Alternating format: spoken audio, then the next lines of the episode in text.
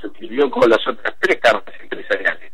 Te recuerdo que eh, lo- la totalidad de los bancos en nuestro país se agrupan en cuatro cámaras.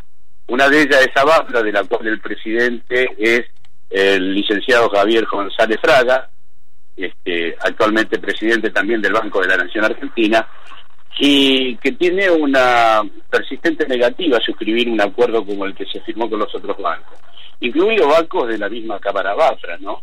Sí, sí. Eh, así que eh, esto nos ha llevado a tener que adoptar una, una medida de fuerza para el, para el día de mañana concretamente. ¿En qué banco Eh, sería la medida de fuerza? Aquí, en la, por ejemplo, en la zona.